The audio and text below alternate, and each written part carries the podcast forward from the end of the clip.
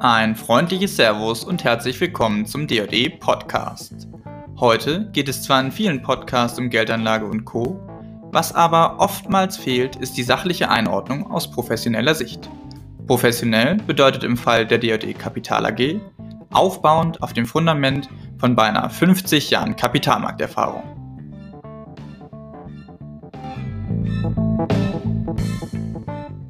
Mein Name ist Konstantin von Essen und ich bin heute Ihr Moderator. Die Energiepreise scheinen aktuell nur noch eine Richtung zu kennen.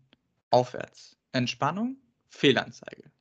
Doch was bedeutet das eigentlich für die Unternehmen aus dem Energiesektor, gerade in Europa? Sind beispielsweise die Versorger als klassische Value-Aktien gerade einen genaueren Blick für Anleger wert? Diese und weitere Fragen möchte ich mit meinem heutigen Gast klären. Hagen Ernst, stellvertretender Leiter der DRE Research Abteilung und Spezialist für Energieversorgeraktien. Servus Hagen. Vielen Dank, dass du mal wieder als Podcast-Gast bei uns dabei bist. Ja, hallo. Ich denke mal, da kamen eine Menge von Faktoren ähm, zum Tragen, äh, die unglücklicherweise relativ zeitgleich eingetreten äh, sind. Ähm, ähm, angesichts des äh, europaweiten Ausstiegs aus der Kohle und äh, in Deutschland kommt noch zusätzlich hinzu aus der Kernenergie, ähm, ist die Versorgungslage europaweit äh, tendenziell äh, sowieso ähm, angespannter äh, geworden. Dann kam noch hinzu, dass ähm, halt Gas aus Russland nicht mehr in dem Ausmaße geliefert worden ist.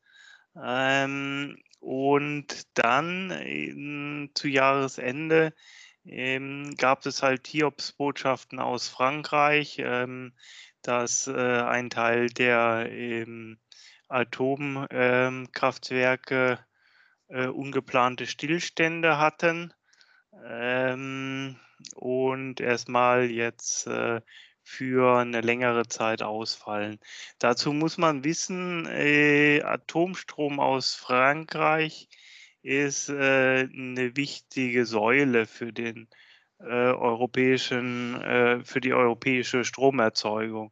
Also hier nur mal eine Hausnummer zu nennen. Normalerweise weltweit wird so 15 Prozent aus Atomstrom ähm, des gesamten Stroms ähm, gewonnen. In Europa ist es 30 und äh, der Großteil kommt aus Frankreich. Ja, auch Deutschland zum Beispiel importiert Atomstrom aus äh, Frankreich und äh, von dem her war es halt sehr schmerzhaft, dass jetzt ausgerechnet, wo sowieso ähm, die Lage angespannt war, noch die äh, Atomkraftwerke in äh, Frankreich ausfallen. Frankreich macht 50 Prozent äh, des Atomstroms, äh, gut 50 Prozent aus in Europa und ähm, die Reaktoren, die jetzt da äh, ungeplante Stillstände hatten, ähm, die sind für 10 Prozent der, ähm, gesamten, des gesamten französischen Atomstroms äh, äh, stehen die, also nicht unerheblich. Ähm, insofern, ja, wie gesagt, eine Reihe von Faktoren kamen da hinzu und ähm, ja, äh, zusätzlich natürlich, jeder kennt es, äh, Öl- und Gaspreise sind natürlich äh, auf sehr hohem Niveau. Äh, der CO2-Preis ist auch äh, auf einem sehr hohen Niveau. die Emissionszertifikate sind hier schon nahe 100 Euro pro Tonne. Ähm, die haben sich mehr als verdoppelt. Das ist auch politisch so gewollt, weil man will ja möglichst ähm, emissionsfreie äh, Stromproduktion und ähm, generell auch die Klimaziele erreichen und dementsprechend CO2 einsparen. Aber das führt natürlich jetzt temporär zu extrem hohen Strompreisen. Äh, die Gemengelage, die wir haben. Ja, also sehr, sehr angespannte Lage, jetzt kurzfristig auf jeden Fall. Ähm, lass uns doch mal dahin schauen, ähm, was das jetzt auch für Effekte hat, neben den ja, für uns allen bemerkbaren steigenden Preisen. Ähm, was bedeutet das für die Unternehmen, die damit zu tun haben, so maßgeblich vor allen Dingen die Energieversorger in Europa? Ja, bei den Energieversorgern generell kann man festhalten, dass es tendenziell schon mal sogar eher positiv ist, weil ähm, also mal ein knappes Gut, in dem Fall halt Strom, ist, äh, ist, ist nie schlecht, sage ich mal. Ähm, hiervon dürften vor allen Dingen Stromerzeuger profitieren, vor allen Dingen natürlich diese, die äh, fixe Kosten haben. Also sprich möglichst viel äh, der Stromerzeugung aus Atom- oder Wasserkraft erzeugen können. Ähm, hier zu nennen wären natürlich äh, Verbund, ähm, so der führende Wasserversorger in Europa aus, äh, aus Österreich, äh, die Fortum, das ist ein Mix aus Kernenergie und Wasserkraft in Skandinavien. Uniper hat auch sehr viele Wasserkraftwerke in Skandinavien, die natürlich äh, da im, stark an Wert gewonnen haben unter der aktuellen Lage.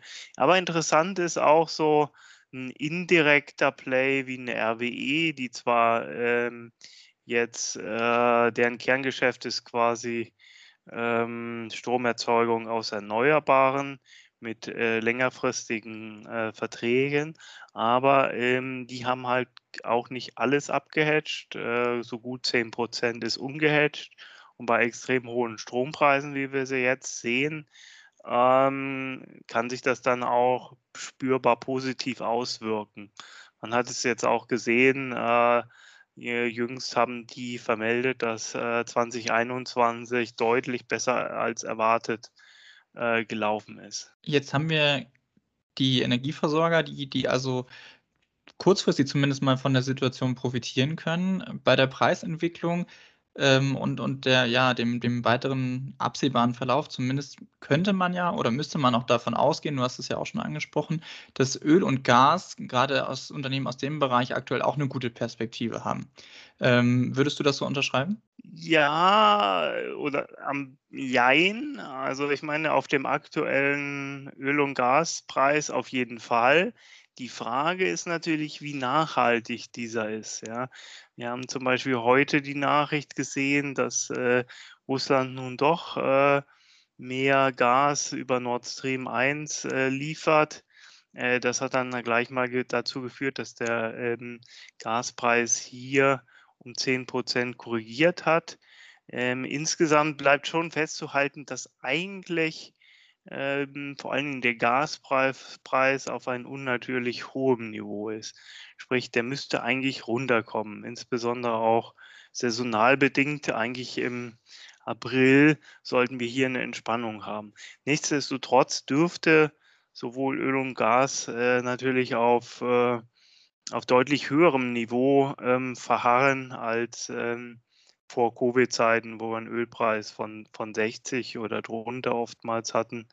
Ähm, ich denke mal, dass die Zeiten vorbei sind. Ja, was heißt das dann für die äh, Öl- und Gasunternehmen? Das ist halt wirklich schwer abzuschätzen, weil die Gewinne äh, sind jetzt auf einem sehr hohen Niveau äh, und die Aktien nicht teuer. Nur die Frage ist halt, wie nachhaltig das Ganze ist. Äh, insofern wirklich schwer zu sagen. Ähm, eventuell sind hier Versorger vielleicht etwas sicherer als Öl- und Gasunternehmen. Ja, da vielleicht noch eine Folgefrage zu. Also die, die äh, wirtschaftliche Perspektive ist das eine, die andere, die ja auch die wirtschaftliche Perspektive durchaus beeinflusst. Ähm, es ist ja kein Geheimnis, dass gerade der Bereich Öl und Gas äh, unter ESG-Gesichtspunkten ein relativ heikles Thema doch ist.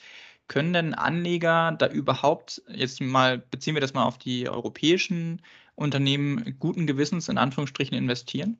Ja, das ist eine gute Frage. Ich sag mal, die Bemühungen sind da, ähm, vor allen Dingen jetzt Unternehmen wie eine BP, aber auch eine Equinor oder eine Total, ähm, die haben die Zeichen der Zeit schon erkannt und äh, investieren halt sehr stark auch in, in Erneuerbare. Nichtsdestotrotz bleibt äh, das Kerngeschäft halt Exploration von Öl und Gas und das ist halt nicht besonders nachhaltig. Das muss man sich schon bewusst äh, sein. Aber vielleicht auch dann nochmal so, ja, selektive Unterschiede wahrscheinlich zwischen den Unternehmen. Ja, ähm, was ich jetzt aus dem Gespräch insgesamt mitnehmen würde, also was man festhalten kann, ist, die Energiesituation oder die Versorgungssituation bleibt jetzt erstmal angespannt. Die Preise bleiben erstmal hoch, zumindest so lange, bis die saisonalen Effekte vielleicht wieder nachlassen. Und ähm, jetzt gerade, wenn man sich den Bereich der Versorger anschaut, hat man da als Anleger schon äh, ganz ganz gute Option. Ähm, ist, würdest du das auch so, äh, könntest du das so unterschreiben, das Fazit?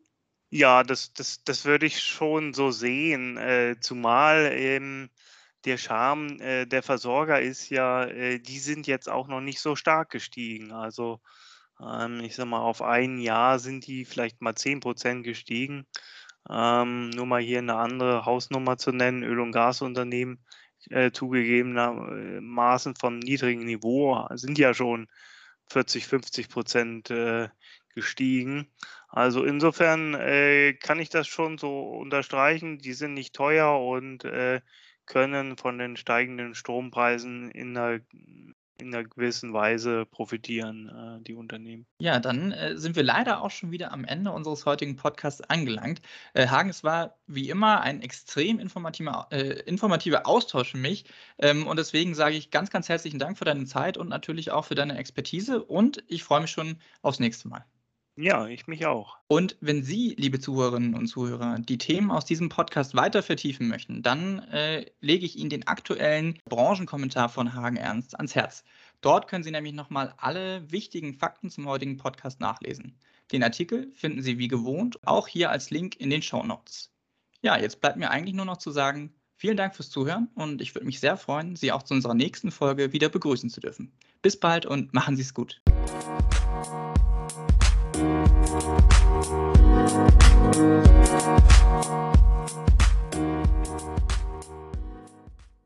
Dies ist eine Marketinganzeige der D&E Kapital AG. Alle hier veröffentlichten Angaben dienen ausschließlich ihrer Information und stellen keine Anlageberatung oder sonstige Empfehlung dar. Die in diesem Podcast enthaltenen Aussagen geben die aktuelle Einschätzung der D&E Kapital AG wieder. Diese können sich jederzeit ohne vorherige Ankündigung ändern. Alle getroffenen Angaben sind mit Sorgfalt entsprechend dem Kenntnisstand zum Zeitpunkt der Erstellung gemacht worden. Für die Richtigkeit und Vollständigkeit kann jedoch keine Gewähr und keine Haftung übernommen werden. Der Podcast und der Inhalt sind urheberrechtlich geschützt